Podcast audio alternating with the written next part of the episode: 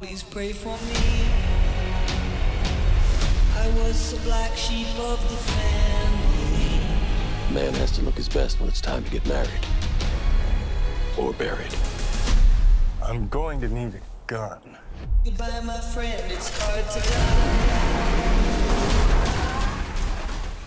Et bienvenue dans ce douzième épisode de Ce n'est que du cinéma, le podcast qui réunit des amoureux de cinéma autour d'une table afin de commenter l'actualité des sorties, mais aussi vous faire découvrir ou de redécouvrir des pépites enfouies dans le passé ainsi que des coups de cœur du moment. Je suis à nouveau avec le bon Ayoub, comment ça va? Très très bien et très content d'être là. Eh ben au top au top. Alors cette semaine on a un épisode un petit peu plus court dans lequel on a choisi euh, trois films. Alors la sortie cinéma s'appelle et c'était immanquable John Wick chapitre 4. Notre pépite du passé permettra à Ayoub de enfin nous parler d'un de ses films préférés de tous les temps. J'ai nommé L'enfer du dimanche, Any Given Sunday. Je- en fait c'est pas compliqué, il faut le dire aux auditeurs. Je pense que si je t'empêchais encore un épisode d'en parler, t'allais- voilà, tu, tu le citais à chaque épisode. À un moment donné on était obligé de le faire. J'implosais, c'était voilà. l'implosion. Il, il fallait. Et puis enfin, un truc bizarre. C'est c'est pas un coup de cœur vraiment, c'est c'est un truc, euh, je ne sais pas. Truc bizarre, mais on n'a pas pu résister. Ça s'appelle Cocaine Bear. Voilà, euh, l'ours euh, l'ours qui a pris de la coke. Voilà, c'est c'est- ça ça n'a aucun sens. Et c'est pour ça qu'on en parle. Donc cette semaine sera sous le signe de grosses mandales et de fractures en tout genre d'un ours cocaïnomane. Alors allez souscrire à une bonne assurance hospitalisation avant de continuer. C'est parti. This hit goes out to you, Mr. Wick. 42 regular, wasn't it? Yeah. And so it begins. Yeah, yeah, yeah. Living in this time behind enemy lines, so I got mine. I hope you. Challenge you to single combat. If you win, you'll have your freedom. And when I see you, I'ma take what I want. So Amen. Alors John Wick chapitre 4. Pour le petit pitch, John découvre un moyen de vaincre l'organisation criminelle connue sous le nom de la Grande Table. Mais avant de gagner sa liberté, il doit affronter un nouvel ennemi qui a tissé de puissantes alliances à travers le monde et qui transforme les vieux amis de John en ennemis.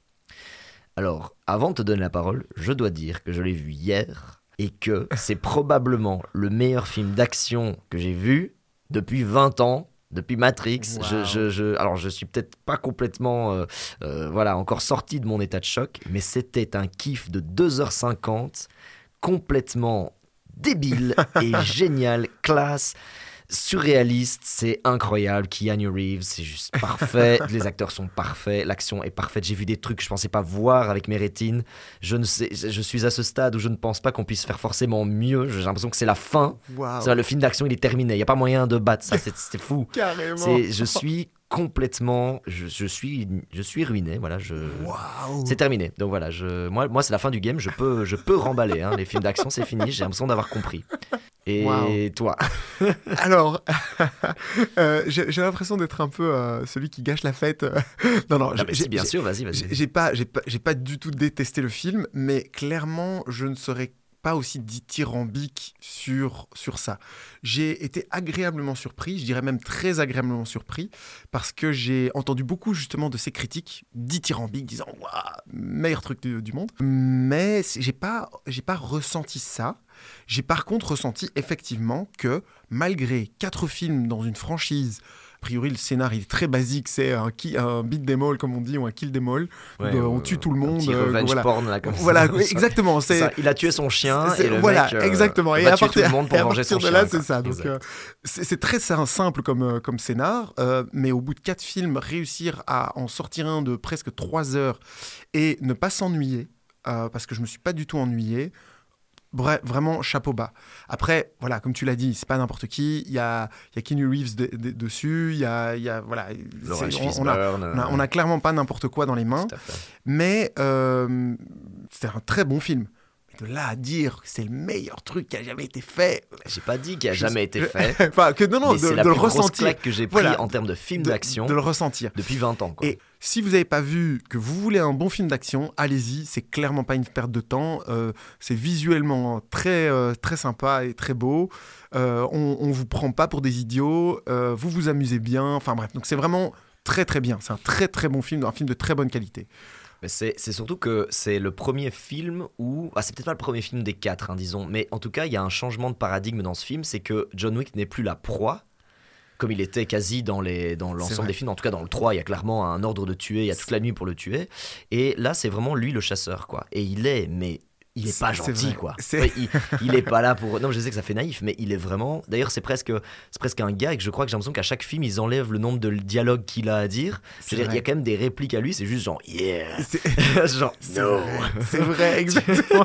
c'est vrai que maintenant, que- Maybe maintenant que not. ça, oui, oui. non, mais vraiment, le gars, c'est un jingle box, vrai. quoi. C'est euh, c'est vraiment visuellement que c'est dingue. Et c'est c'est probablement évidemment dû au fait que c'est réalisé par euh, Chad euh, Chatelski, qui est un cascadeur, voilà, qui, est- qui est à la base, c'est son métier, quoi. C'est Oui. le sens du mouvement, le sens de la cascade, le sens de la pirouette, le sens de, Oui. de la tatane Alors, qui fait mal, Oui. tu vois, genre. euh, alors, justement là-dessus, là-dessus, je- j'ai un, j'ai- je dirais que j'ai un, j'ai j'ai une- un, un reproche entre guillemets à faire au film, en- à, à John Wick en général. Je trouve que en termes de réalisation, donc je dis positionnement de caméra, mouvement de caméra, etc. Eh ben, c'est pas foufou. mais t'es dingue ou quoi? Non, non, non, je m'explique, je m'explique. En fait, les- l'action qui s'y passe, les chorégraphies sont nickel, les cascadeurs sont au top, le jeu d'acteur est au top, tout ce qu'on veut. Mais le problème, c'est que bah, Keanu Reeves, euh, bah, il a son âge quand même. Et on Presque sent- 60 ans. ouais. Voilà, et on sent, on sent que c'est, on n'est plus à l'époque de Matrix, et, et on sent que c'est, c'est, c'est fastidieux parfois. Alors, c'est pas un problème quand justement on a une caméra qui bouge beaucoup et qui est, très mobile, ou, ou en tout cas des plans de caméra et des mouvements de caméra qui sont, qui sont, voilà. Mais quand c'est un peu trop statique, eh ben on voit que c'est un peu fatigué. Alors certainement beaucoup de gens, et je te vois déjà me faire des yeux écarquillés en mode tu ne peux pas dire ça.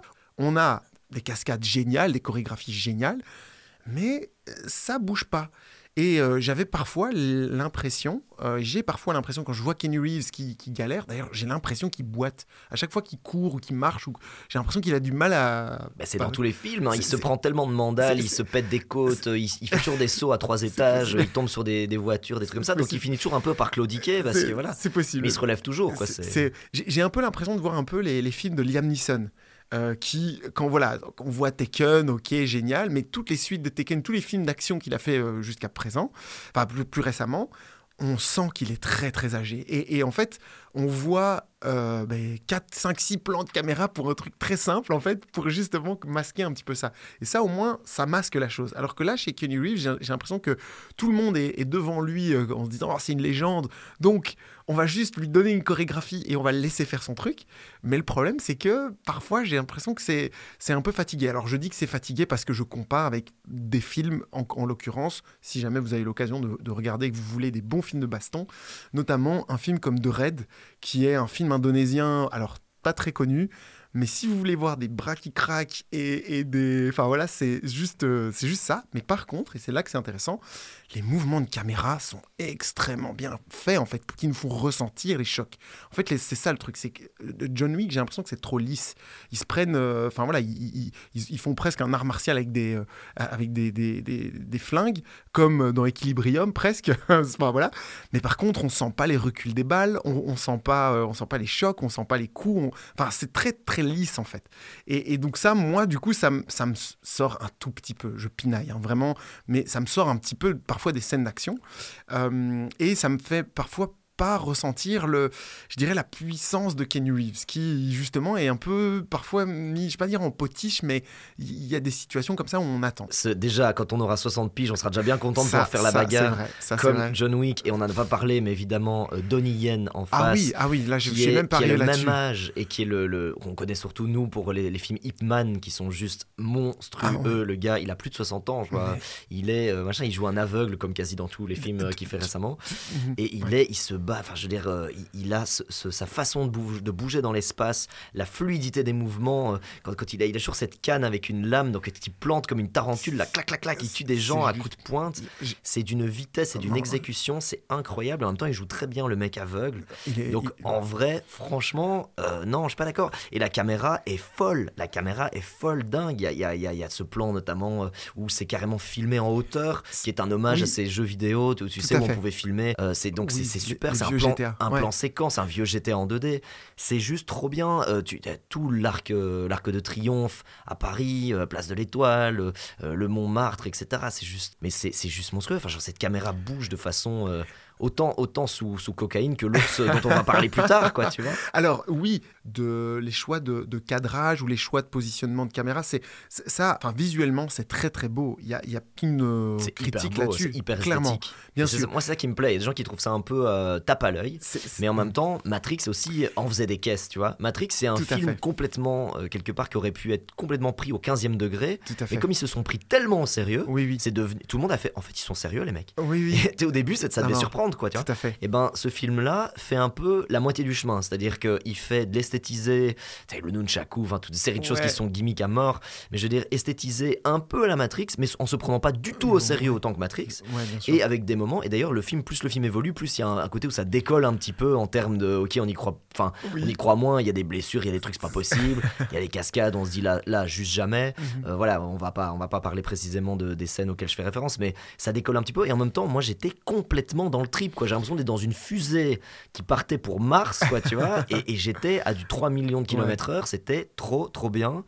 Et, et ça monte en puissance, il n'y a pas de ventre mou, il n'y a pas de temps je mort. d'accord. Ça monte, ça monte, ça Je monte. On s'en- Euh, s'ennuie jamais. Telles Ouais. les 222 marches du Montmartre, ça monte, Ouais. ça monte, ça monte, tu vois.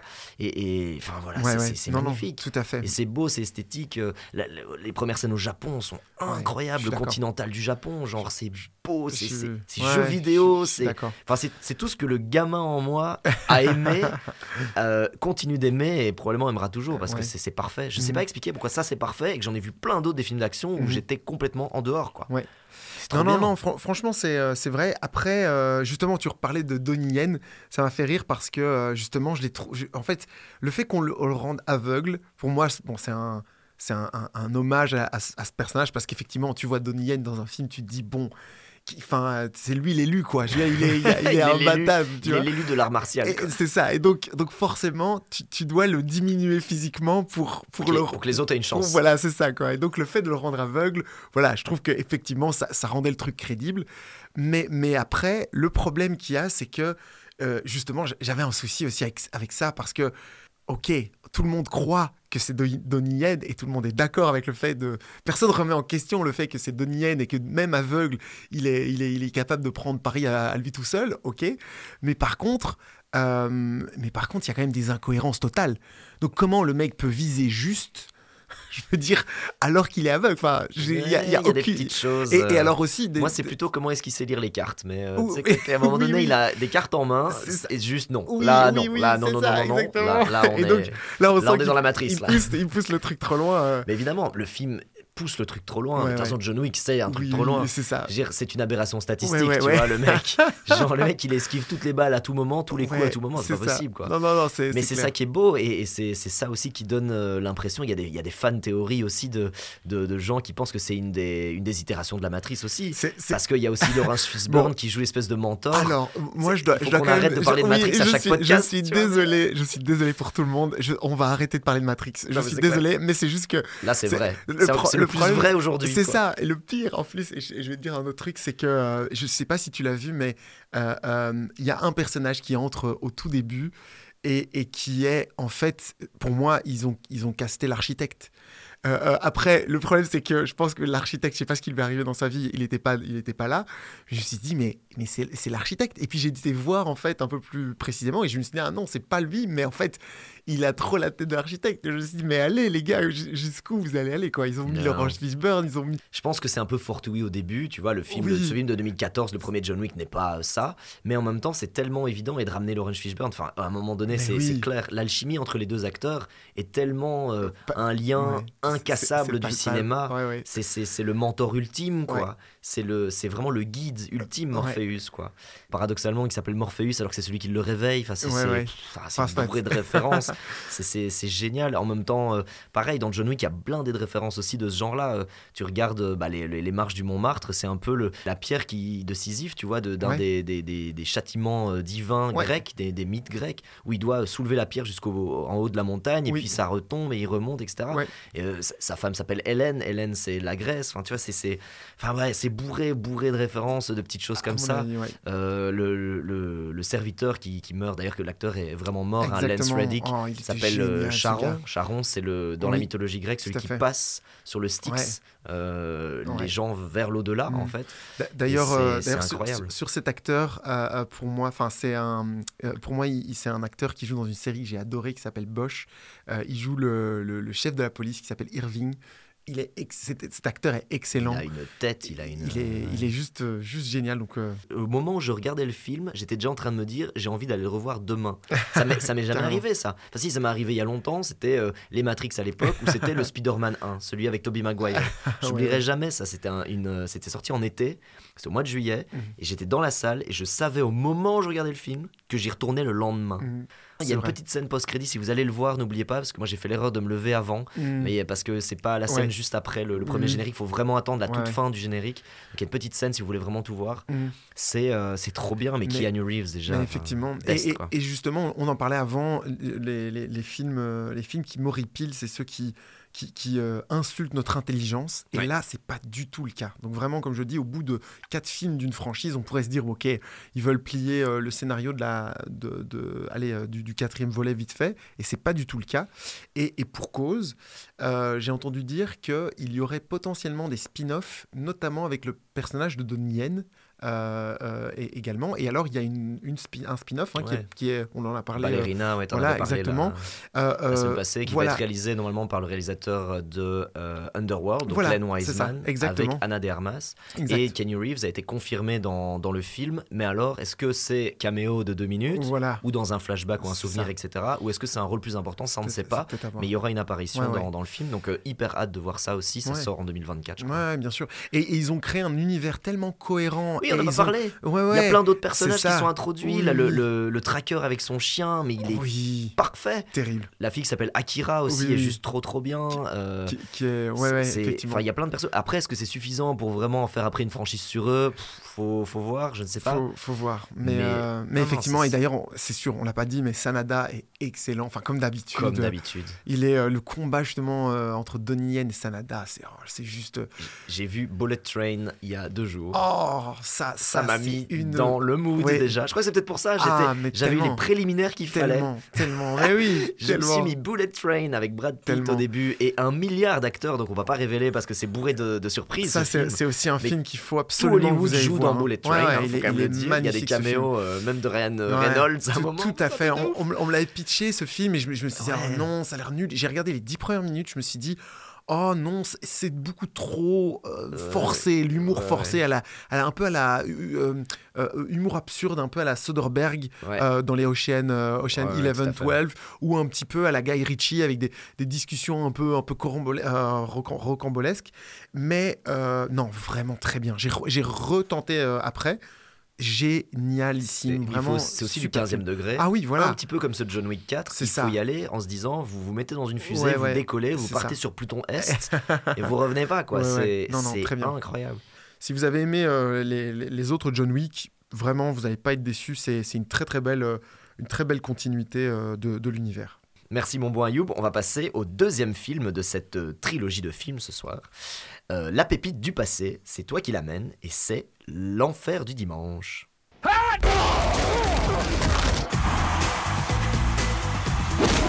When a sport Let's do it. Come on. I need you to lead this team. is run by corporations, I am not re-signing a 39-year-old quarterback, no matter how great he was. The economics just don't work. I coach my way. when the players They got four years to make their million bucks, and that's it. are corrupted by wealth and fame, It's a short life, but it's a goddamn glorious one. It's about the money. Football is a corporation. He may sell a lot of T-shirts, this kid, but he's tearing his team apart. then you hold it together. L'enfer du dimanche, en anglais Any Given Sunday, est sorti en 1999. C'est la descente aux enfers pour les Miami Sharks, une équipe de football américain. Pour se maintenir à son poste, l'entraîneur, qui commence à être sérieusement contesté, fait jouer un jeune quarterback très talentueux, mais contre l'avis des gestionnaires du club. Alors, c'est une brochette d'acteurs de malades, Al Pacino, Cameron Diaz, on a évidemment notre ami Jamie Foxx, on avait parlé, Dennis Quaid, enfin il y en a un paquet, il y a même un caméo du réalisateur euh, Oliver Stone, évidemment. Première fois qu'on parle d'un film d'Oliver Stone, euh, ça c'est ça fera plaisir à notre ami Miguel hein, qui, qui rêvait de, de- de faire des films, et on en en fera d'autres du coup. euh. Mais euh, c'est ta pépite du passé, du coup, moi je l'ai vu grâce à toi. J'avoue que j'étais passé à côté, pourtant je m'étais fait une espèce de rattrapage d'Al Pacino à un moment donné, mais j'étais passé à côté de celui-là. C'est la première fois qu'Al Pacino travaille avec Oliver Stone aussi.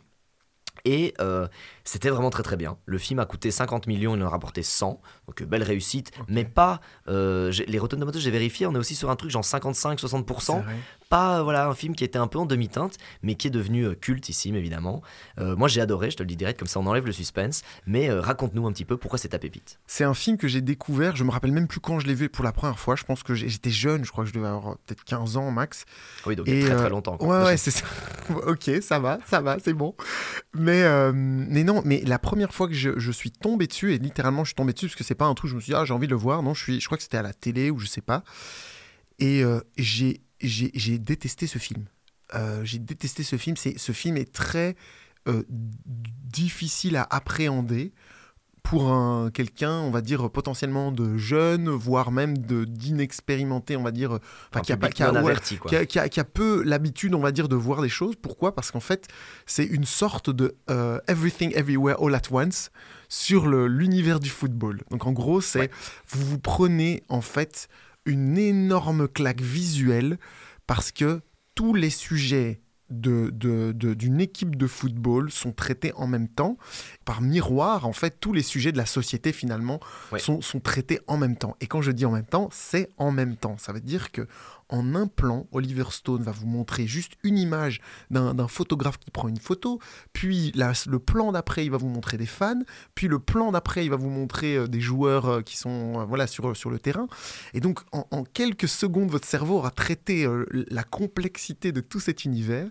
Et donc, c'est pour ça que c'est- c'est tr- c'est parfois très difficile à appréhender, surtout en plus pour un sport qui est euh, ben, très américain, hein, c'est du Ouais. football américain. Assez peu connu euh, chez Voilà, nous, en fait. exactement. Et en fait, on, on traite euh, de, de tous les aspects de, de- de cet univers-là. Donc parfois, on se dit ah mais je comprends pas les règles, ils utilisent des termes un petit peu que je comprends pas, etc., etc.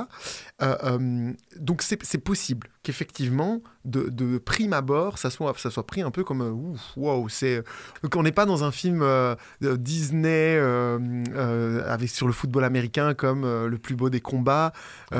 Titans. ou, euh, voilà, exactement. On n'est pas sur, sur des, des films un peu cheer up comme ça, voilà, avec euh, où on parle de sport et à la fin tout va bien, machin. Ah Enfin, non, ça c'est dark, hein, franchement, ce, ce film-là, il est, il est dark, dark. hein, et- il montre tous les dessous. euh, C'est pas un film qui, qui, est- qui, qui, qui est con- qui est que dark, mais qui montre vraiment le côté obscur d'un sport et de. Voilà, de- exactement. voilà, des, des corps cassés, des ça. mentales cassées, Ex- des carrières cassées, des- de la gestion d'un coach, euh, de la gestion d'un club, euh, des, des intérêts capitalistes. Oui, c'est comme tu dis, c'est une dépiction de la société américaine dans son ensemble. Et, euh, et j'avoue, moi, je l'ai vu qu'une seule fois, mais très Mhm. attentivement, et je sens bien que j'ai besoin de deux ou trois lectures exactement. pour vraiment ah, bien génial. tout réimprimer Ah. parce qu'il y a- il y, a beaucoup de grilles de lecture, il y a beaucoup de filtres C'est ça. qu'on pourrait enlever. Il y a- on peut regarder ça comme un film de sport, effectivement, d'une success story, enfin plutôt d'une losing story qui devient une success story. On peut voir ça euh, de la de- du côté d'une carrière d'un jeune quarterback, joué par l'excellent Jamie Foxx, qui à cette époque-là n'est pas du tout le Jamie Foxx. D'ailleurs, quand on le voit dans, dans les credits, il est genre cinquième rôle, hein, Ouais. c'est pas alors que il est Exactement. incroyable. Petite histoire, il est un peu trop petit pour être un quarterback, donc euh, Ah, même la NFL était un peu mode ouais alors un mec qui fait euh, Ah, c'est 5 marrant, foot ça. 9, ça peut pas être un quarterback, Ah, alors qu'il est il est trop bien, Oui, il a, il a, il a la, Ouais. la physicalité, Ouais. il a le corps et Mais, tout. mais il a joué, hein, euh, Jamie Foxx a, a joué comme quarterback dans, dans son lycée, je pense. Oui, ou- enfin, il parlait voilà. pour être à, à très haut niveau, Ouais, c'est pas assez, quoi. C'est, euh, Mhm. mais, et, euh, et- et- et du mais c'est dark, effectivement. effectivement. Alors, une fois qu'on passe cette première pilule où on se dit, OK, on accepte effectivement qu'on ne maîtrise pas tout à fait bien les règles au départ, on accepte qu'effectivement, euh, il y a plein de codes qu'on doit découvrir justement avec le film. Après, c'est, pour moi, c'est un film, je, je le regarde au moins 12 fois par an. Ce, ce film, justement, du fait qu'il juste envie de pas dire une fois par mois, c'est oui, mais c'est ça. Et, et le, ce, qui, ce qui est fou, c'est que ce film, je peux, euh, dès que je commence à en parler à des, aux, aux gens, parce que peu de gens euh, le connaissent, j'ai envie de le revoir et je commence, je- il me suffit de regarder les cinq premières minutes et je suis reparti en fait. Parce que ce film est tellement riche, ce film a tellement de choses qui est... euh, Enfin, il y, a- il y a tellement de moments cultes, tellement d'images cultes. Et justement, pour revenir euh, sur ma, ma petite histoire personnelle, en fait, quand j'ai quand j'ai vu ce film, je l'ai détesté, mais je, suis, je me suis rappelé de tellement de plans iconiques. Je peux en dire, je peux en citer quatre ou cinq, justement, tu parlais de... Donc tu l'avais détesté, mais ça t'a marqué. ça m'a marqué. Ce film était marquant. Et, enfin, ce film est marquant. Que ce soit dans les dialogues, que ce soit dans les, dans les punchlines, que ce soit dans, dans les images, dans la manière dont c'est raconté, les émotions qui nous font vivre aussi, c'est juste énorme. C'est, en fait, il a pour moi le, le- comment dire, pour moi, il a le scénario parfait. Quand ce que j'appelle un scénario parfait, c'est que euh, euh, à partir de la minute 1, on est déjà pris dans, dans l'histoire. À partir de la minute 5, Ouais, ça on- commence sur le terrain. hein. c'est ça, La première exactement. c'est le terrain. C'est le terrain. Et, et même au plus loin, et c'est même, j'irai plus loin, la première scène, la premier plan, c'est un ballon. Puis on étend sur l'équipe, puis on étend sur le stade, et puis boum, on est rentré dedans. Et on, là, on lâche plus, on a l'impression d'être et, et, euh, d'être avec eux, d'être, d'être, on est pris dans cette histoire, on est aspiré dedans. Et, euh, et alors, que je suis très content d'avoir fait cette chronique parce que justement, j'ai revu, euh, j'ai vu pour la première fois des, des making-of et j'ai compris pourquoi ce film est tellement bien. Oliver Stone est un génie, mais, mais, mais magnifique parce que il, il- pour nous immerger en fait dans le, dans le, sur le terrain, en fait, il a fait porter des caméras euh, accrochées aux joueurs en fait pendant qu'ils étaient en train de jouer, parce que sa vision à lui, c'était de dire mais j'ai pas envie de montrer aux gens ce qu'ils voient à la télé, parce que finalement euh, ça, ça pourrait être simplement un truc à la télé. Non, je veux qu'ils soient avec les joueurs sur, euh, sur le terrain.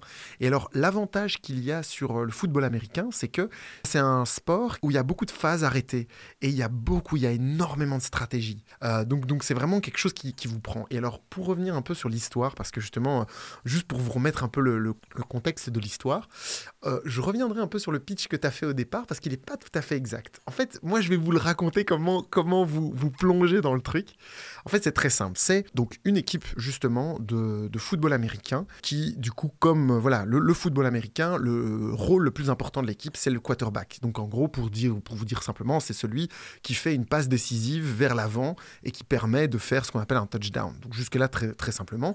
Mais donc euh, dans une équipe, le, quarterback, c'est euh, c'est le Lukaku, c'est c'est le, Eden Hazard, c'est le gars enfin, voilà, de qui on a besoin pour marquer, pour gagner et qui est le, pilier de l'équipe. Et en fait, ce, ce personnage-là, donc personnage vétéran de l'équipe sur qui tout le monde repose, c'est Dennis Quaid, qui est euh, donc adoré par tout le monde. Vraiment, euh, c'est une génération dorée, on l'adore, ce gars-là est vraiment parfait. Et il se blesse à la, à la minute 1. Donc, ce qui se passe, c'est que justement, Al Pacino, qui est le coach, se dit Ok, bon, bah, il est blessé, on peut rien faire contre ça, donc il nous faut un remplaçant. Donc, on va mettre le remplaçant, celui qui mentalement se dit bah, Moi, je suis numéro 2, donc si le 1 a un problème, faut que je monte sur le terrain. Et ce gars-là se blesse également. Donc il ne peut plus jouer avec lui. Ça veut dire qu'il perd le remplaçant du remplaçant et il est obligé de faire monter l'outsider que personne n'a vu et qui lui-même se dit bah, je suis sur le banc de toute façon donc euh, qu'est-ce que je vais faire? Et il y a cette scène magnifique où justement à- à- au bout d'une minute cinquante il y a le coach qui va chez Willie Beeman qui est notre cher Jamie Foxx et qui lui dit Beeman mais qu'est-ce que tu fais? Ça fait cinq minutes que je t'ai dit de t'entraîner etc tu dois monter sur le terrain et il est complètement perdu. Il sait pas du tout ce qui lui arrive. Et il y a un stade rempli euh, de, de, fans qui attendent. Enfin voilà, imaginez-vous, c'est une coupe, euh, enfin c'est un match de coupe euh, qui est hyper rempli, etc. Donc il a une pression énorme. Tous les joueurs sur le terrain qui, et forcément, sentent qu'il est, qu'il est un peu perdu, lui mettent une pression en disant Tu vas passer un sale quart d'heure, Biman, ça va être horrible pour toi. Et il est, et c'est génial. Et, en fait, il y a justement un, une des, des répliques cultes ou un, un des messages cultes du, du truc c'est T'es trop lent, t'es trop lent. Et il lâche ça dans cette phrase en se disant Qu'est-ce que je dois faire, etc. Et forcément, il faut se rendre compte, c'est du football américain. Donc, c'est des, des buffs de, de, enfin, de 4 mètres sur 4 mètres qui courent et qui vous plaquent au sol. Enfin, donc, c'est vraiment. euh, Enfin, voilà. Et donc, on est pris dans ce truc en se disant Mais il va jamais y arriver. Comment ils vont faire? Comment ils vont s'en sortir? Surtout qu'en plus, on est, sur, on est sur du football américain avec des contrats à millions. Euh, donc, il y a des enjeux qui sont énormes et on a ce duo Al Pacino-Jamie Foxx à travers cette histoire. Et l'arc narratif de Jamie Foxx est magnifique parce que justement, c'est comme j'en parlais justement avec euh, par rapport à Michael B. Jordan dans les Creed, il commence justement avec cette tête un peu arrogante parce que forcément, euh, Jamie Foxx a beaucoup de talent, il est très talentueux, mais il est très jeune et très immature. Et donc, pour, comme tout très jeune, très immature, bah, il a envie de se lancer euh, et voilà, il remet tout le monde en question, il pense que c'est le meilleur et il est aussi frustré parce qu'il a été spolié pendant les premières années de, de sa carrière où on l'a un peu laissé justement troisième sur le banc, etc. Et pour une fois que c'est son moment de gloire, il veut en profiter un maximum. Donc il, il joue il est- des coudes au maximum. Il a Et- l'écro, il y, a- toutes ces scènes d'interview il Exactement, est, euh, il- est réganien quoi, dans le sens où il est individualiste, il est vraiment en mode genre personne se souvient du numéro 2, il y a que de la place pour le numéro 1, Voilà. si t'es pas numéro 1, c'est même pas la peine d'être là. Exactement. Ouais, c'est toute cette euh, toute cette vision aussi des années Reagan et euh, des années 80 aussi aux E- États-Unis. Exactement. Ouais, ouais, tout à fait. Et, et en fait, petit à petit, il va, il va, il va grandir en maturité. Et pour moi, euh, euh, la, la, finalité de ce qu'il devient, c'est d'ailleurs la dernière phrase qu'il dit, elle est juste géniale. Je vous, je vous laisse la découvrir. Euh, c'est vraiment ça. C'est l'arc, c'est le, le cheminement vers, vers la maturité en fait, et vers euh, l'individualisme versus le, le, enfin, le, le travail en équipe. Tu, peux la dire la dernière Ouais, si tu veux. hein, C'est, euh, alors non, mais justement, je vous laisserai, euh, Ah, je vous laisserai la, la- la aux découvrir. auditeurs, auditrices Exactement. le- le suspense. Et donc, ce film est magnifique. Il y a, il y a énormément de, de choses qui sont, euh, qui sont plaisantes dans toutes les scènes, font plaisir. Une chose que j'ai toujours dit, pour moi, ce n'est pas un film. Pour moi, c'est une série. Pour moi, c'est la meilleure série de sport qui a jamais été faite parce que chaque scène qui dure environ, il y a un petit cliffhanger toutes les 3, 4 minutes, 5 minutes. Et chaque scène est une, un mini-épisode avec un, un dilemme, en fait, qui se pose entre justement la vision individualiste, euh, qui est euh, voilà, la, la vision tournée vers l'argent, l'individualisme, Ouais, etc. show business, la Exactement. et la, la vision, euh, la vision collective, justement, de, de, de, bah voilà, de collectivité, de jeu d'équipe, de, de réalisation. Et tout, tout, tous les échanges sont construits sur cette base-là. Ça veut dire que on va avoir, un, on va avoir euh, les médecins de l'équipe qui, à un moment, vont, Oh. vont, vont s'opposer sur des, des sujets déontologiques liés aux, aux sportifs parce qu'il faut qu'ils les soignent, mais en même temps, ils doivent performer. Donc, qu'est-ce qu'on fait? Est-ce qu'on aide ou est-ce qu'on fait performer? Si on sait que lui, il joue, on va peut-être gagner, mais en même temps, il, médicalement, il prend des risques. Donc, est-ce qu'on le fait? Oui, non. Ça, c'est un, ça, c'est un Ouais. dilemme.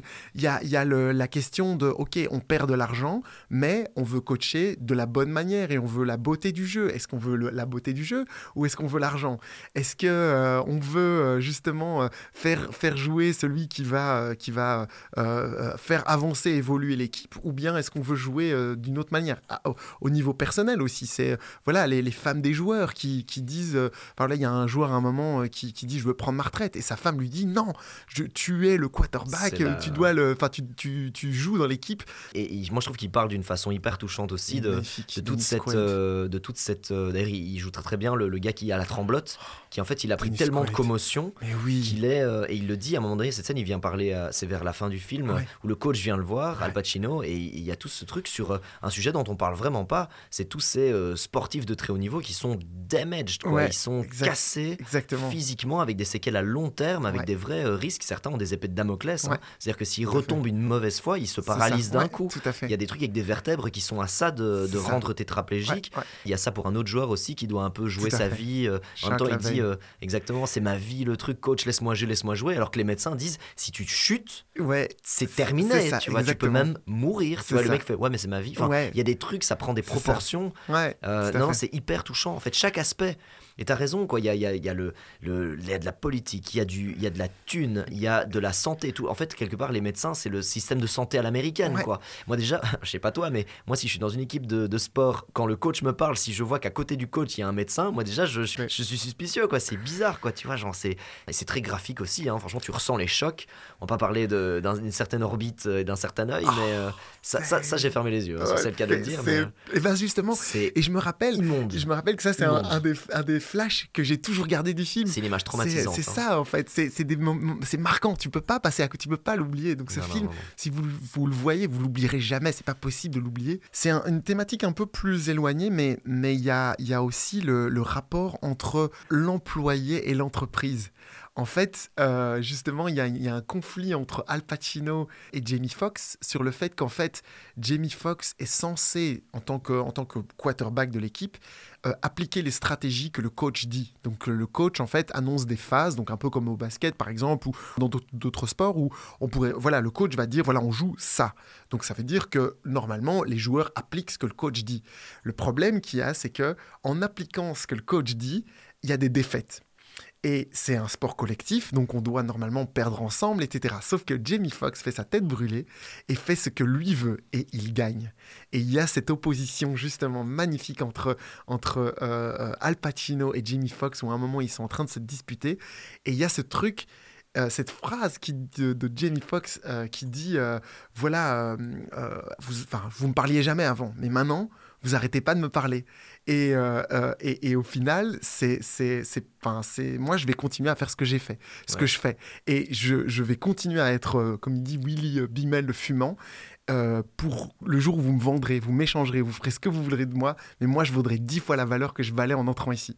Et c'est vraiment ça, c'est, vraiment ce truc de, euh, la valeur que, qu'on, s'attribue à soi-même et, et sur laquelle on essaye de... de voilà, on s'attache finalement à nous-mêmes, mais on est dans les mains, quand on travaille pour une entreprise, dans les mains de la décision de l'entreprise qui, en fait, au final, pour des raisons de stratégie, nous décide de nous, voilà, nous dégager du jour au lendemain. Et il y a cette opposition qui, qui, se, qui, se, qui se met entre ces deux joueurs qui est juste, qui est juste énorme. Et, et, euh, c'est une des millions de scènes. D'ailleurs, c'est une scène géniale où il passe Bénur dans le fond. Enfin, Ouais, on l'a pas dit, il y a toute une métaphore avec les gladiateurs euh, de l'arène à l'époque, et donc il y a des flashbacks avec Bénur, etc. Terrible. Ce qui est- C'est peut-être un- une des scènes qui m'embête un peu, celle-là, parce que la scène est trop bien, c'est notamment la Jamie Foxx et Al Pacino, justement, euh, où il l'invite à manger, etc. Mhm. Et c'est une scène dont on a envie de, de, de ressentir toute la force et de voir euh, tout le déroulé, sauf que, et ça c'est un petit défaut parfois de Oliver Stone, il cut. Il cut Ah à plein ouais, de moments ah pour montrer des extraits de Bénur. Et en fait, ça casse un peu le dialogue à la table, et finalement, c'est pas si mémorable. Il y a tellement de scènes, là, ça reste mémorable, c'est Ouais. deux acteurs incroyables, mais il y a tellement de films qui font ça mieux, c'est-à-dire avec une vraie tension autour d'une table, et le dialogue est genre, bah, hit, quoi, tu vois, ce que je veux dire? Oh oui. Al Pacino versus euh, Robert De Niro, tu vois, il y a un truc, ça c'est parfait. C'est pas cuté avec 15 000 flashbacks Oh, ou 15 000 c'est- trucs. Et le fait qu'il coupe dans cette télé, Ouais. mais genre 7 à 10 fois dans le plan, je suis Oui. allez, Oliver, laisse-les parler parlait il y a des codes, mais c'est un peu genre, regardez, c'est bon, on a compris. Gladiateur, Bénur, Ah oui, merci oui, Oliver. Laisse les deux acteurs parler. Ah ouais, ouais, moi je suis pas, je suis pas. enfin, Ouais, je voilà, sais, je- je- mais bon, euh, non, non, c'est mais des petits trucs, mais ça m'a gêné. C'est vrai. Parce que j'avais envie de voir ça. J'avais envie de voir Mais ça. tu sais qu'il y a un truc, moi justement par rapport à ces cuts là, il y a un truc magnifique parce qu'à un moment, il y a justement Jamie Foxx, forcément euh, acteur euh, afro-américain, qui dit ah mais voilà, il parle, de- il, lance la case du racisme à Al Pacino en disant voilà, en disant oui mais quoi, c'est du racisme etc. Et en fait, Al Pacino répond quoi, ça fait des années que je travaille avec des gens qui ont la même couleur que toi. Et là, on voit pendant ce temps-là dans Bénur où ce sont tous des esclaves, mais ils sont tous blancs. Et je trouve que cette scène est, est- enfin, ce, ce- ce plan est magnifique parce que on penserait, quand on pense racisme, on pourrait dire ah ben en fait ce sont tous des esclaves noirs, mais non, dans Bénur, ce sont tous des esclaves blancs. Et enfin voilà, bref, je trouve qu'il y a, il y a quelque chose euh, qui est intéressant. Enfin bref, mais Le- Est-ce que tu veux un petit trivia? Devine qui était pressenti pour faire le rôle de, euh, du coach. ah oh du coach, moi j'en ai une pour Jamie Foxx par Ouais, contre, ouais, Euh, mais c'est moins intéressant probablement. Mais pour le coach, Eh ben, ça devait être Robert De Niro. Il a refusé le rôle, et du coup, c'est Al Pacino qui le prend. No Ah. way et, et tu sais, pour Jamie Foxx, euh, pour euh, donc lu, mais Beeman, c'est Puff Daddy qui devait le faire. Waouh. Ah ouais, donc Puff. Daddy. Et en fait, en fait, ce qui se passe, c'est que euh, le film, donc en général, le film est un grand, je vais pas dire un grand chaos, mais c'est un grand n'importe quoi qui est rendu cohérent. Donc c'est comme je le dis, hein, ça part dans tous les sens. Et en fait, c'est à l'échelle du tournage qui Oliver Stone, en fait, c'est un, c'est, je pense, c'est vraiment un génie au sens du génie. Ça veut dire qu'il y a, il y a du chaos, on ne sait pas dans quelle direction il va aller, et puis euh, d'un coup, il se tourne, il dit, ok, on va par là, on fait ça. Et, et, euh, en fait, ce qui se passe, c'est que du coup, les, les, les, allez, les plannings de tournage apparemment étaient juste ingérables, et c'était reporté encore, encore encore. Et en fait, Puff Daddy, il repoussait des, des, des dates de concert pour ça, et il perdait euh, beaucoup trop d'argent. Et du coup, à un moment, il a dit, éc- écoutez, je vais pas le faire. Surtout qu'en plus, les acteurs sont passés par, je crois, 10 semaines d'entraînement intensif. Enfin, c'était vraiment, c'était pire que l'armée. Euh, donc vraiment, c'était un, film euh, complètement dingue. On voit la jeune Cameron Diaz à l'époque qui disait, voilà, ce genre de film, tu, tu le fais gratuitement. Quoi. C'est, tu travailles avec Oliver Stone, euh, surtout que, bon, aujourd'hui, il est vachement plus controversé, hein, euh, notamment avec euh, ses positionnements par rapport à Poutine, etc. Enfin, voilà. Mais à l'époque, c'était, c'était la star, c'était le Cador qui avait fait JFK, enfin, plein d'autres films. Mais, mais quel génie Enfin, ce, ce mec est juste magnifique. Alors, il faut absolument qu'on parle d'un truc. Il y a le plus beau discours de Oui. toute l'histoire, de tous les discours de, de films de sport qui aura jamais été fait. Al Pacino Dans les pour le- vestiaires. dans les vestiaires, discours de fin. On découvre que la vie se joue sur quelques centimètres, comme le football. Parce que dans ces deux jeux, la vie ou le football, la marge d'erreur est si réduite. Je veux dire, vous êtes un demi-pas en retard ou en avance et vous ne marquez pas. Vous êtes une demi-seconde trop lent ou trop rapide et vous la manquez de peu. Les centimètres qu'il faut gagner, ils sont partout, autour de nous. Ils sont dans chaque opportunité de jeu. À chaque minute, à chaque seconde. Dans cette équipe, on se bat pour ce centimètre. Dans cette équipe, on se sort les tripes et on les sort à ceux qui sont autour de nous pour ce centimètre. On s'agrippe du bout de nos ongles pour ce centimètre. Parce qu'on sait que quand on ajoutera tous ces centimètres, c'est ça qui fera cette putain de différence entre gagner et perdre. Entre vivre et mourir. Alors, une chose aussi, euh, je, je, et je, l'avoue, je l'avoue, j'ai regardé, je regarde tout le temps ce film en français. La version, or- euh, la version française est très très bien faite. Clairement, version originale, elle est top, mais la VF est magnifique. La- et et c'est génial parce que justement, Oliver Stone joue dans le film, mais il joue le commentateur euh, de, de tous les matchs et, et il est doublé par la voix, la vraie voix française qui, euh, qui euh, commente, enfin le vrai commentateur des, des matchs de la NFL en France. Et c'est un Américain qui a un accent comme ça. Et, et, et, c'est vrai, au final, on pourrait croire qu'il l'imite, mais il le fait vraiment. Et c'est vraiment génial parce qu'à un moment, dans le discours notamment, il dit voilà, il faut, il faut qu'on s'extrait de l'enfer centimètre après centimètre. Une victoire, c'est la somme de tous les centimètres mis ensemble. Et, euh, et justement, à un moment dans le, dans le, dans, dans le match de fin, il y a, il y a une passe qui, qui doit être faite mais qui est ratée. Et tu as justement le, le commentateur qui dit des centimètres, Ringo, des centimètres. c'est juste génial. Enfin, je, je suis juste un énorme fan de ce film. Faites-vous plaisir si vous ne l'avez pas découvert. Vra- Vraiment, euh, faites-vous plaisir. Faites- Préparez-vous à devoir le revoir plusieurs fois et à aimer le revoir. Et peut-être que comme moi, euh, malheureusement ou heureusement, euh, vous serez addict et vous devrez le regarder euh, voilà, une fois par mois au moins, à, juste apprécier toute l'ambiance en fait, qu'il y a autour de ce, film qui est, juste un, pur chef-d'œuvre. Eh ben, excellent. Merci pour cette pépite du passé. Euh, malheureusement, pas disponible gratuitement sur les plateformes, mais euh, pour 3 euros, vous l'avez sur YouTube en très très grande qualité. Donc, euh, ça vaut vraiment vraiment le coup. Euh, à l'époque, on louait des DVD dans des DVD box pour ça. euh, 5 euros. Voilà, euh, c'est- assez énorme. Franchement, merci, merci pour cette euh, pépite du passé. Et donc, on va passer de, de centimètres à plantigrade, sans transition. C'est parti pour Cocaine Bear. A lot of cocaine was lost. I need you to go and get it. No, no, no, no, don't eat that, don't eat that. Let's see what kind of effect that has on The bear. It fucking did cocaine. A bear did cocaine. There was a bear. A bear? It was four. Hey, that's inappropriate.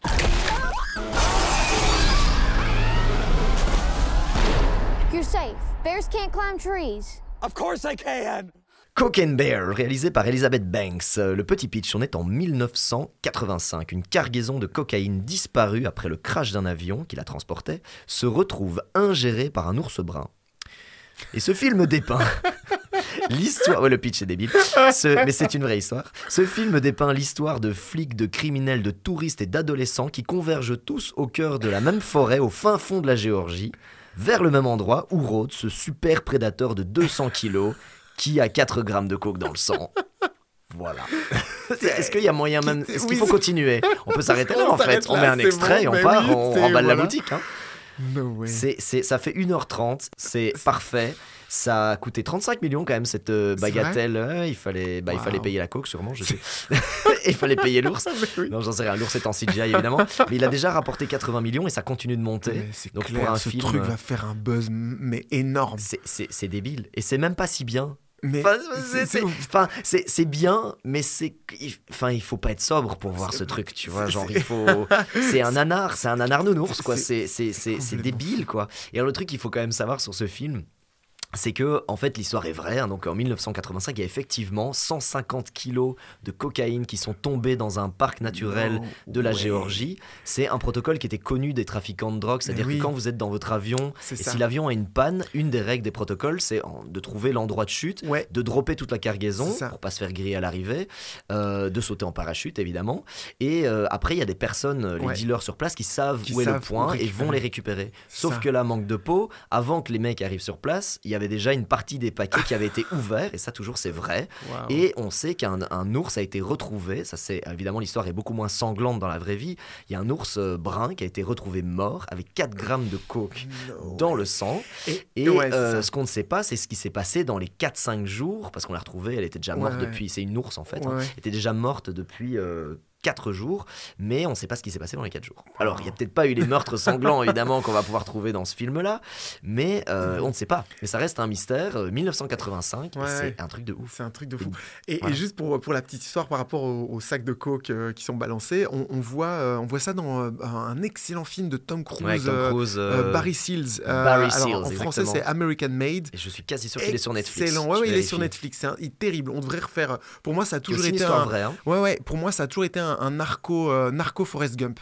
Euh, le, le film, c'est raconté comme Forrest Gump, sauf, sauf que, sauf que voilà, ça, ça parle de narco. Exact, 2017, Barry Seal, American Traffic, Ouais. euh, sur Netflix. Ouais, ouais, c'est excellent. Très est- bon Tom il Cruise, est- il est un, peu, un peu pépite cachée. Les gens n'ont pas tellement Terrible. entendu parler de ce film. Génial. Et c'est le vieux Tom Cruise, enfin le, le Tom Cruise pré, pré-Mission Impossible, gros film d'action, machin. C'est vraiment hyper bien joué, c'est terrible. Et il y a des scènes justement de largage où, enfin, c'est complètement fou. Enfin voilà, bref. Mais donc juste pour la petite si jamais, euh, voilà, ça vous dit. Mais ouais, ouais. Donc, euh, donc voilà. Et alors pour euh, l'histoire, c'est qu'en fait, il avait 4 grammes de coke dans le sang, mais par contre, il avait bien plus dans le ventre. Enfin, c'est un glouton, quoi. Ah c'est ouais. un, ours qui, euh, enfin, il prend des sacs, il y va à fond, quoi. Et, et en fait, je pense que pour l'histoire, c'est qu'il est mort d'une crise cardiaque très vite. Ouais. L'ours est mort, euh, voilà, Le dit- ça, le voilà. dit ours, ouais. Exa- Exactement. Mais, euh, mais ouais, c'est effectivement quelle idée géniale d'en faire une histoire. Mais c'est quoi ce truc? C'est- Je suis presque fâché contre le film parce que c'est de la mal- malhonnêteté intellectuelle. Le pitch est tellement brillant que tu peux faire n'importe Ah, quoi dans le c'est- film. Tout le monde va le voir. Enfin, je veux dire, Qu'est-ce que tu vas pas Qui ne va pas voir Cocaine Bear avec Non, des potes Tu vois ce que truc, je c'est ça. D'ailleurs, moi j'ai été le voir avec des potes et c'était le kiff total. Laisse tomber. Et, et, et, et, euh, en, en fait, c'est, c'est, euh, ce qui est génial, c'est l'addiction, quoi. C'est genre le l'ours. Non, mais il veut de la coke, il veut buter les gens. Enfin, c'est. un alpha prédateur de 200 Oh, kilos qui, qui en veut, quoi, tu vois. Non, non, mais c'est une comédie, évidemment. C'est c'est complètement du 15e degré. euh, Les... Le fait qu'un ours de cette taille-là euh, prenne de la coke, c'est comme s'il y avait un glitch dans la matrice. Oui, le, oui. Le monde n'était pas prêt pour cet élément-là. C'est comme s'il y avait deux éléments qui n'auraient jamais dû se rencontrer. Ouais, et du clair. coup, tous les humains autour déconnent tous Oui. complètement. Ouais, ouais, c'est Tout le monde cool. devient fou en présence de cet ours. Il y a un côté presque magique, quoi. Euh, mais allez-y, allez-y avec des potes, allez-y en ayant pris l'apéro avant, ça passera mieux. Euh, parce que voilà, sinon c'est pas, pas le film de l'année. C'est pour ça que j'ai créé cette petite rubrique qu'on réutilisera peut-être plus tard. C'est pas le coup de cœur, c'est le truc bizarre. C'est parti du film truc bizarre. Ça, y a pas, on peut pas le, le définir mieux que ça. Mais euh, voilà, Ouais. toi je crois que t'as pas encore eu l'occasion d'aller le voir. Eu la bande-annonce, tu t'es renseigné Oui, sur le truc. non, non, c'est ça. Et en, en fait, moi, je j'avais pas compris le trip. En fait, pour revenir. L'ours non plus n'avait Ouais, pas compris le trip. hein. non, non, mais, mais pour revenir sur les Oscars, euh, pendant la cérémonie des Oscars, ils font, un- ils font un caméo justement de, de, de Cocaine Bear. Ils en parlent en fait, Cocaine Bear, tout le monde rigolait, etc. Mais c'était pas encore sorti du coup, fin chez nous. Donc euh, forcément, euh, je, me disais, c'est quoi ce trip? Ça va être un truc local, enfin un truc inside joke aux US. Et, là maintenant, je comprends le trip, quoi. Je, vois de quoi il s'agit. Enfin, c'est juste génial, quoi. C'est, non, non, terrible. Je, je suis très intéressé. Aussi, Elizabeth Banks inattendu sur ce, sur ce coup-là. Alors pour beaucoup de gens, il- Elizabeth Banks, c'est euh, oh Hunger Games. Non, non, pour moi, Ouais. Et euh, pour moi, Pitch Perfect aussi, je crois. ouais, voilà, e- exact. Pour moi, Elizabeth Banks, pour moi, c'est, elle a joué dans une série que j'adore, d'ailleurs que je vous recommande à mort. C'est complètement Cocaine Bear pour le coup. C'est une série médicale. C'est, alors c'est une des séries médicales les plus réalistes apparemment, mais qui est complètement déjantée parce que euh, voilà, c'est, c'est le, le héros part un peu dans tous les sens. C'est la série qui s'appelle Scrubs et en fait, elle joue dans la saison 5. euh, elle joue la, la, la copine de, de JD, euh, John Dorian, le, médecin euh, héros de la série. Et elle est excellente dans ce rôle. Depuis ce moment-là, enfin pour moi, elle a été découverte dans ce rôle et puis après sa, sa carrière a décollé. Euh, mais je suis hyper, enfin je suis euh, quand je, quand je pense à elle, je pense à Scrubs et à au délire de Scrubs. Je me dis, ce film doit d'office être aussi bon Ouais. euh, dans les dans les tripes et dans les, enfin voilà, dans, dans l'imagination qu'elle a dû y mettre. Donc non non, je, je crois bien que ça doit être un- une bonne tranche de rire. Bah donc allez-y, euh, ruez-vous sur ce film comme cet ours s'est rué sur la coke. Euh, ce, ce podcast ne promeut absolument pas euh, l'utilisation de drogue illicite. Euh, mais donc allez-y, merci pour cet épisode un peu plus court aujourd'hui. Donc n'hésitez pas en tout cas à nous suivre sur les réseaux sociaux, toujours la même chose, vous connaissez la, la chanson. Donc ce n'est que du cinéma sur Instagram pour nous dire ce que vous avez pensé. Ça vous permet aussi de découvrir les films un petit peu avant qu'on en parle évidemment parce qu'on les annonce à l'avance. Et, et surtout voilà, n'hésitez pas, vous pouvez aussi nous recommander des films si vous avez vous vos petites pépites, vos petits, euh, euh, j'osais pas te le dire, euh, et nous on sera ravis de les regarder et puis peut-être qui sait de les d'en parler dans le podcast. En tout cas c'est tout pour nous et nous on se retrouve tout bientôt. Euh, profite bien de tes vacances mon bon Ayoub. Et bientôt aussi. Et, reviens, euh, reviens nous en pleine forme. Hein. Avec plaisir. Ah, ciao ciao. Salut. Last words, Winston? Just have fun out there.